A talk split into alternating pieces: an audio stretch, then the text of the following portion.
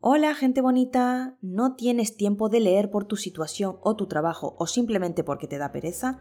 No te preocupes, te voy a contar y explicar todos los posts del blog de mamá.es. Buenas. En este nuevo día vamos a hablar de la ecografía morfológica, ¿vale? En el post de hoy del blog de mamá eh, vamos a hablar del tema tan conocido, de un tema tan importante como es la ecografía morfológica, a la que muchas mamás solemos em, tener mucho miedo. Eh, por la importancia de esta ecografía, ¿vale? Eh, sin duda, mm, una de las ecografías más importantes de todo el embarazo.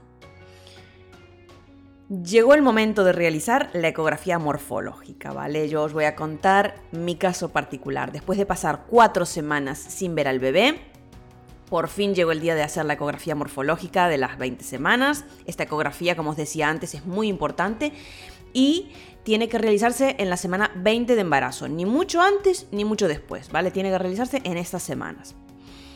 Como ya sabéis, el embarazo de Alejandro eh, fue un embarazo marcado por el miedo a las ecografías y por el temor de descubrir que algo pues no, no estuviese yendo bien, ¿vale? O como debería gracias a que en la semana 17 eh, comencé a sentir los movimientos del bebé, sí que es verdad que los miedos eh, a, que, a, que, no estuviese vivo, ¿vale? Disminuyeron. Pero eh, fue inevitable no, no, preocuparme, ¿vale? Ante una ecografía tan importante como la ecografía morfológica, donde los ginecólogos valoran la estructura, la forma y las proporciones del bebé, ¿vale?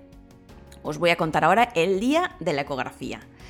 Llegó el día 5 de mayo del 2019 y como, como siempre, ¿vale? Acudí tempranito a la cita.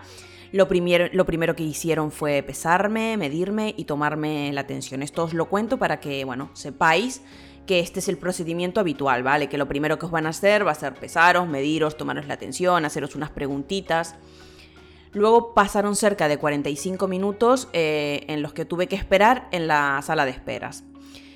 Estos momentos previos yo creo que son los peores porque te sientes angustiada, sientes ese calor sofocante, no sabes muy bien para dónde mirar, es un momento pues bastante angustioso, ¿no? Sobre todo para las personas que vivimos el tema de las ecografías con un poquito de miedo, con un poquito no, con un muchito de miedo.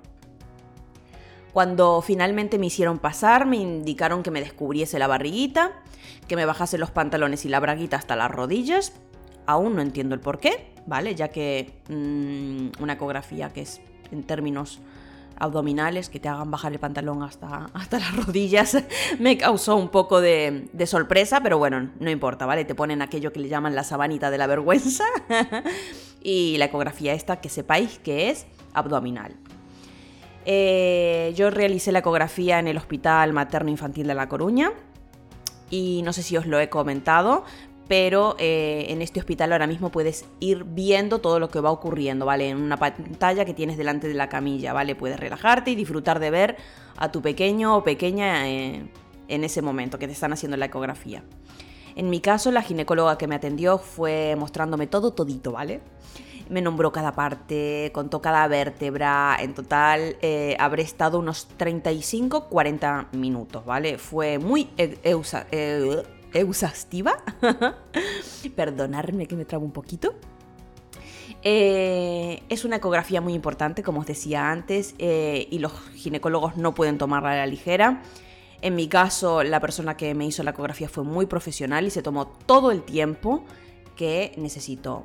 Eh, mientras yo lo que hice fue disfrutar, ¿vale? De, mi pequeño terremoto, de ver cómo, cómo se movía. También pude oír cómo latía su corazón, eso me hizo mm, que me relajara muchísimo.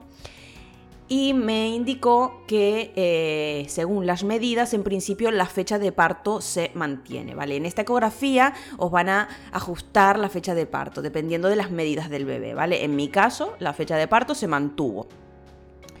Yo, como siempre, me gusta poneros mm, las medidas que, que, me dieron de Alejandro, no para hacer comparaciones, las comparaciones son odiosas, cada bebé crece a su ritmo, pero sí para que tengáis, pues, una referencia, ¿vale? Si queréis mirarlo. Eh, o por si queréis quedaros con conceptos. Primer punto, eh, embarazo monofetal. diámetro biparental que le llaman abreviado DBP de 48,8 milímetros, diámetro fronto-occipal de FO de 64,1 milímetro, perímetro cefálico, que viene indicado como, como PC, 184,9 milímetros, ventrículo posterior, que vendría indicado como mm, VP, 6.1 milímetros. Después también tendríamos en esta ecografía el diámetro transcerebral, que es de 22,8 milímetros, cristerna magna de 5,1 milímetros, pliegue nucal, que es súper importante, en nuestro caso salió de 3,64 milímetros, hueso nasal, es importante verlo y que lo midan, ¿vale? De 5.8 milímetros, perímetro abdominal, que viene eh, abreviado como PA, 161,4 milímetros, la longitud del fémur, que la vais a ver eh, abreviada como LF de 31.7 milímetros y el peso estimado fetal que en nuestro caso era de 367 eh, gramos. También vais a ver ciertas cosas eh, en esta ecografía como eh, actividad cardíaca presente, presentación cefálica, líquido amniótico normal, con cordón de tres vasos. Son cositas que os van a poner siempre, eh, bueno, pueden ir variando un poquito, pero que, siempre van a, van a aparecer en la ecografía, ¿vale? En nuestro, en nuestro caso, placenta posterior alta de grado cero. Esto significa la madurez de la placenta, ¿vale? También me informaron de la anatomía fetal. A nivel cráneo fetal no se apreciaban imágenes anormales, importante también. A nivel de las estructuras intracraneales fetales no se apreciaron también tampoco eh, que estuvieran ninguna anomalía. Eh, se ve la cara fetal sin que se aprecien anomalías, columna vertebral sin alteraciones, no se aprecian imágenes anormales a nivel del cuello fetal. Eh, no se observan patologías ni defectos a nivel del tórax del bebé, corazón fetal sin, anomalías. No se aprecian tampoco eh, defectos a nivel de la pared abdominal. A, nivel eh, del abdomen no se aprecian anomalías. La cámara gástrica presenta una localización y morfología normales. Tampoco se aprecian anomalías a nivel del aparato neurólogo fetal. Estos son todas informaciones que vais a ver en vuestras ecografías de las 20 semanas, ¿vale? Todo esto quiere decir que va normal. Y luego, genitales externos masculinos os pondrán si es niño niña, ya ahora sí, en esta semana sí que sí, que ya se sabe con 100% de seguridad. Eh, en nuestro caso, eh, genitales masculinos si se aprecian eh, normoconformados. A nivel de extremidades tampoco se aprecian imágenes anormales, tampoco se observan anomalías del esqueleto y la longitud cervical del bebé en este caso era de 33.6 milímetros. Qué emoción esta ecografía, por Dios. Sexo del bebé. Si aún no lo sabéis con exactitud, como os decía anteriormente, en esta ecografía ya te lo van a decir con un 100% de seguridad. Por eso, por favor, si prefieres no saberlo hasta el momento del parto, te recomiendo encarecidamente que lo digas, porque si no van a decírtelo, ¿vale? Te lo van a soltar así. Eh, esta ecografía, como os decía, es una ecografía muy exhaustiva. Esta palabra me cuesta un poquito pronunciarla, perdón.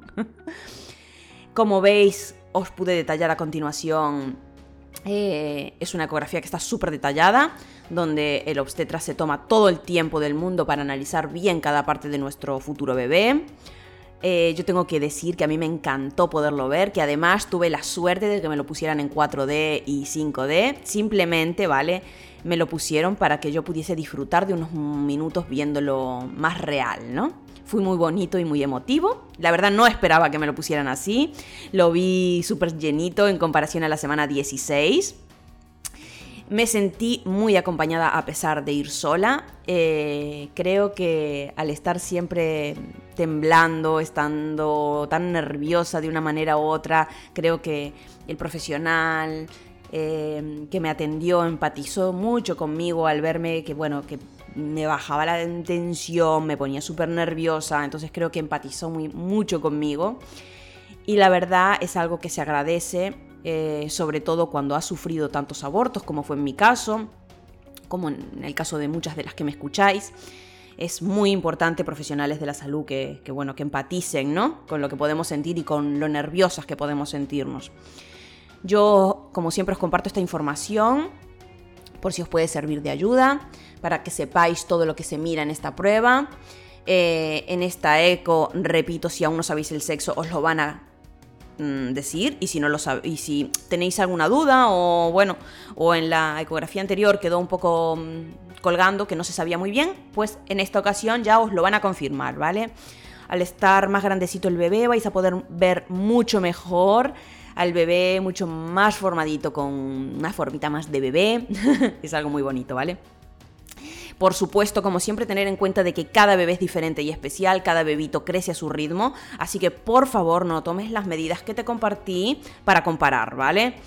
Eh, es simplemente para aportarles a ustedes un poco eh, de la información, ¿vale? De esta ecografía morfológica que me hicieron pues en mi caso y para que vosotros podáis tener una referencia, ¿vale?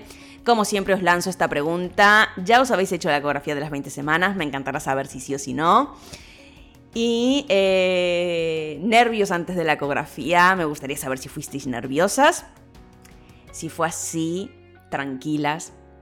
Os comprendo, es algo totalmente normal, ¿vale? Es una ecografía muy importante y aunque no hayas tenido malas experiencias, es normal ir nerviosa, ¿vale? Así que desde aquí te mando todo mi ánimo. Recuerda que, que cada paso, ¿vale? Cada semana estás más cerca de conocer a tu verdadero amor. Intenta relajarte y prestar atención a todo lo que te vayan comentando en la consulta. También te recomiendo que le consultes todas tus dudas, ¿vale? Eh, de ese modo, eso también te va a aportar tranquilidad y seguridad, ¿vale? Como siempre, muchísimas gracias por dedicar un ratito de vuestro tiempo a estar aquí. Eh, vosotros me ayudáis a seguir creando contenido de calidad para para compartir con vosotros. Os invito como siempre también a acompañarme por redes si no lo hacéis. Allí podéis encontrarme como Mamá Flor Blog. Compartimos muchas cositas y me encantaría teneros también por allí.